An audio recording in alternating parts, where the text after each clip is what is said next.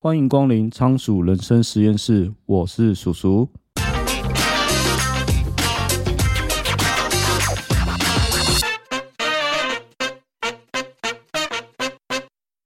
那今天想要推荐的这本书叫做《涂鸦吧，用视觉模板翻转人生》，作者是邱奕霖老师，目前是全台湾最大的视觉笔记社团“涂鸦吧，用视觉笔记翻转你的人生”的创办人。那他在二零二零年呢，成为视觉化的教练，专注在图像沟通、视觉化教学上，期待帮助更多的人可以用画图解决人生的大小事。不知道大家有没有想过，为什么你辛辛苦苦写的笔记没有用？过去大家是怎么做笔记的？是不是手写满满一大堆字？可能你还会用很多种颜色去做分类，或者用荧光笔画满了重点。可是这样的笔记做出来好像没有什么用，因为没有办法可以快速的一目了然看到你笔记上面的重点。那这样的笔记出了什么问题呢？其实主要有五点。首先，第一点是笔记不想看，因为可能你记笔记的时候啊，字迹非常的潦草，或者是排版太过凌乱，要不然就只有文字或表格可以看，那这样看起来会很无聊。所以你连看都不想再看一眼，然后再来第二点就是你的笔记没有重点啊。正所谓你笔记上面满满都是重点，其实等于没有重点，因为别人说出来的重点对你来说也未必是有用的。然后接下来第三点是你的笔记让人家看不懂，有时候啊写完笔记你会忘记为什么这个重点会出现在这边，然后当时为什么想要写这句话。你可能还忘记了为什么要这么写，这导致你笔记上面每个字你可能都看得懂，可是这些字凑在一起啊，你却一头雾水。然后第四个就是记不住，因为你做笔记的时候啊，可能就习惯把黑板上或是你看到的重点就直接抄下来，这样的动作会让你以为啊，我记住了，实际上你是有看没有到，或者是左耳进右耳出。就导致这个笔记啊，你根本就记不住你到底记了什么。第五点啊，就是不好用，因为你会发现你的笔记啊非常的不好用，是因为笔记抄完你要拿来做什么，要拿来解决什么问题，或想要达成什么样的成果，其实你根本就搞不清楚是为了什么。因为以前啊，我们都很少去考虑到这件事情，导致大部分的笔记做出来以后啊，其实就沦为废纸啊。好一点可能在资料夹里面。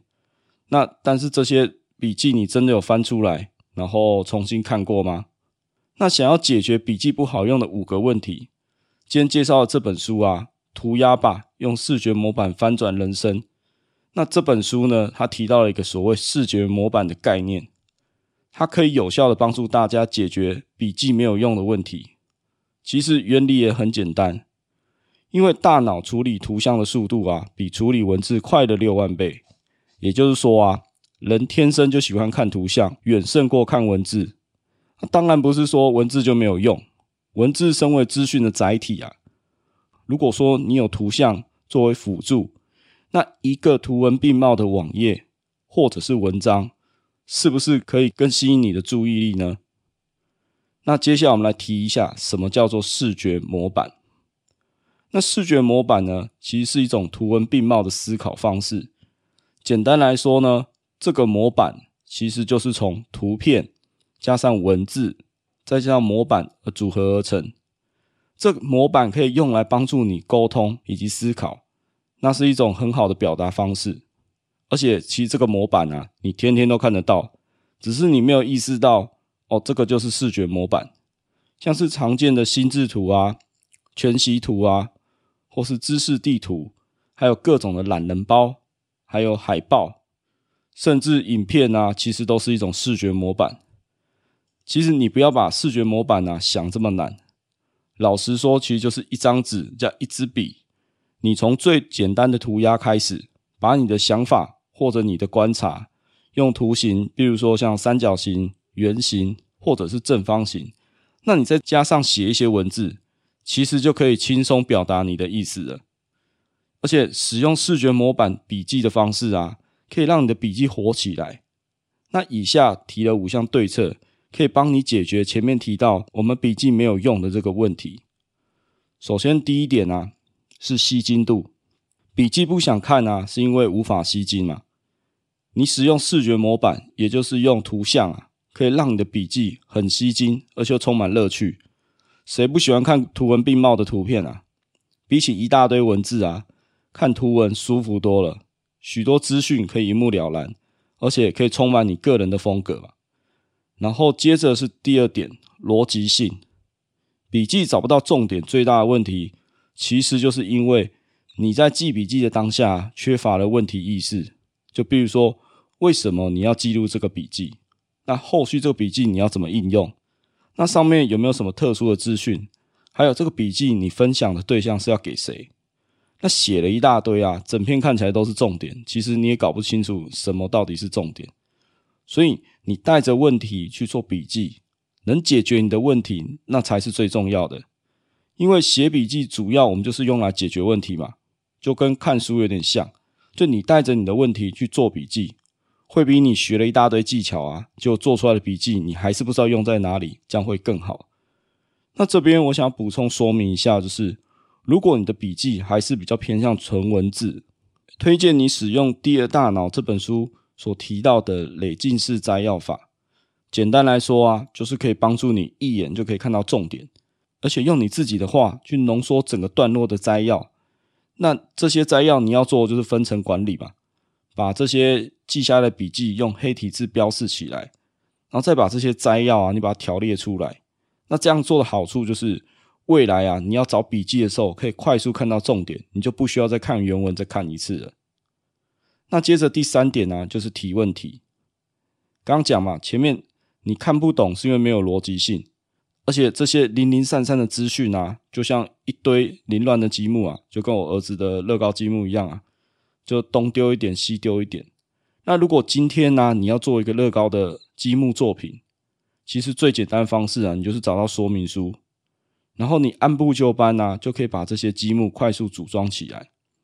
那这些说明书啊，其实就是我们的图解框架。那常见呢，有六种框架，比如说交换图、分类图、矩阵图、交集图、流程图以及阶层图。那我自己啊，最常用的图就是分类图、矩阵图还有阶层图。比如说常见的树状结构啦，像是心智图啊，或是九宫格的框架，其实都涵盖在分类图的范围。那像矩阵图呢，就是例如说像那个艾森豪矩阵。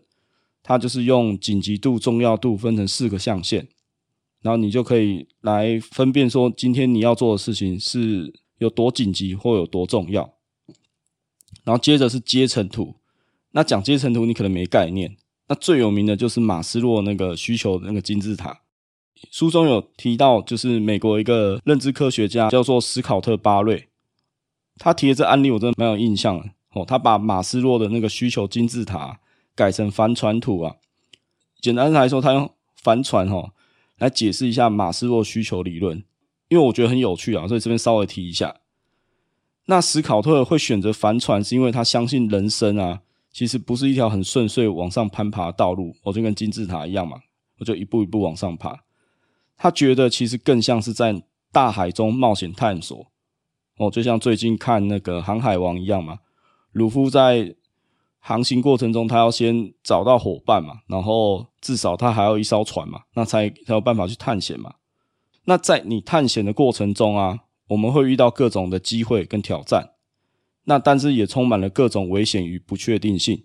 不过最重要的是啊，不管你航行哪个方向，其实你都没有对错。而面对瞬息万变的环境啊，我们就需要一艘坚固的船，才可以乘风破浪去冒险嘛。船身就代表我们对安全感的需求，没有了船，我们就只能用尽力气去避免被海浪冲走。那当我们开始累积安全的需求时，就有点像你今天开始建造一艘船嘛。船如果越大越坚固，那你就可以抵挡更大的风浪。那唯有确保自己在海上足够安全以后，我们才有余力往我们想要的目的地去迈进嘛。哦，这样鲁夫可能就是他凑满了船员，那也有船，他才有办法去伟大的航道嘛。哦，那接下来第四点就是你人要有目标。你笔记记不住最大的原因啊，就是因为你没有经过思考嘛。所以要用你最熟悉的事物来连接新的知识，让这些资资讯啊要跟你有关嘛。所以你必须要把你的笔记经过了整理，让这个整理的过的资料与你是有关系的。因为我们不可能把一本书或是一场课的内容透过这个笔记就完全记住。我们又不是记忆高手，实际上也没必要这么做了。因为哦，大脑是用来思考的，不是用来记忆的。那在现在资讯爆炸时代啊，资讯要让你可以用，那才是关键嘛。所以今天你记这个笔记，你就要思考：我记了这个笔记到底我是要怎么用，然后是用在哪里，那你才会把它连接起来，而且你会找跟自己是有关的部分嘛。然后接着用自你自己的话去理解这个笔记到底可以做什么用，哦，那你自然而然就比较容易记起来。就像我们在看书一样，你今天拿到一本书，那可是你从头到尾把它看完，可是这看完的心得你也不知道可以用在什么地方。那时间一久，你一定会忘记。哦，所以不管你要做什么输出，就记得你一定要有目标，就是确定你看完这本书或是得到这个资讯，你整理完以后，到底你是要怎么用，而且是要用在什么地方，要仔细想过，这样你才记得住。好，那接下来是第五点，就是笔记不好用的问题嘛。就刚刚前面提到，因为你不清楚你要用的目标在哪里，还有你这个笔记记出来是分享要给人家看，还是你自己要看，所以你根本就不知道这个笔记可以用在哪里。那既然不知道会用在哪里，那当然不好用。所以这边呢，我们要以终为始嘛，用输出来倒推输入，先思考你这个笔记。写下去到底想怎么用？那接下来我们才能规划要收集什么样的内容嘛？那收集到内容以后，我们就可以透过图像去把我们要记录的东西给记录下来。哦，那其实啊，简单来说啦，这个视觉模板笔记啊，其实就是可以帮助你解决笔记没有用的这五个痛点啊。就你笔记不想看嘛，那你就提升你的吸睛度。那笔记找不到重点，你就习惯带着问题去记笔记。那笔记看不懂，是因为你没有逻辑性嘛？那记不住笔记，是因为你自己根本就没有思考过。然后最后就是笔记不好用，是因为你根本不清楚使用的对象还有目标。然后接着啊，你现在比如说你已经知道要怎么去利用视觉模板建立你的笔记好了，那你可能会问一个问题啊，嗯，要建立这个视觉模板，一定要很会画画吧？看到邱玉林老师画的这个涂鸦，我第一个想法就是哇，太厉害了！像我这种没有美工基础的人，那我可能跟他一样？不过他在书中啊提到，就是《灌篮高手》的名言啊，就左手只是辅助，对于用图文来沟通或者表达意思啊，其实图像就像左手一样，只是辅助啊，就像我们的非惯用手。那真正的惯用手其实就是文字，你要放弃哪只手，其实都很可惜。因为组合起来，你才可以发挥一加一大于二的效果。所以画的好不好不是重点，重点是有没有将图文结合起来，就是好好的去沟通、表达、传递讯息，才是视觉模板的真正作用。啊，再说啦，相信许多人都有在课本上涂鸦的经验。你是因为画得很好才在课本上涂鸦吗？其实也没有嘛，大部分都是自己觉得有趣。像我自己小时候啊，大家都在流行看《七龙珠》《幽游白书》，啊，课本上其实也是画满了各种涂鸦。老实说，我也没有觉得自己画得多好，可是就很享受跟大家一起画画的感觉嘛。那如果你还是觉得你自己不会画画，该怎么办？哦，那相信许多人不愿意画画，大部分都是脑袋想到这句话啦，就是我就是不会画嘛。哦，那为了解决这个问题啊，书中提到了五种常见的新手涂鸦方法。看完保证你一定会画，而且不会失败，因为真的很简单。那首先第一点就是，我们画人啊，可以先从画火柴人开始。那人气部落格啊，提姆二本他在那个演讲的时候，哦，他演讲影片叫做《拖延大师的脑子里想什么》。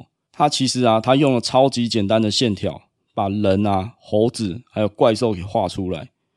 那就像 YouTube 上也有一系列火柴人的动画。应该说火柴人是最简单画人的方法，连小朋友都可以轻松上手。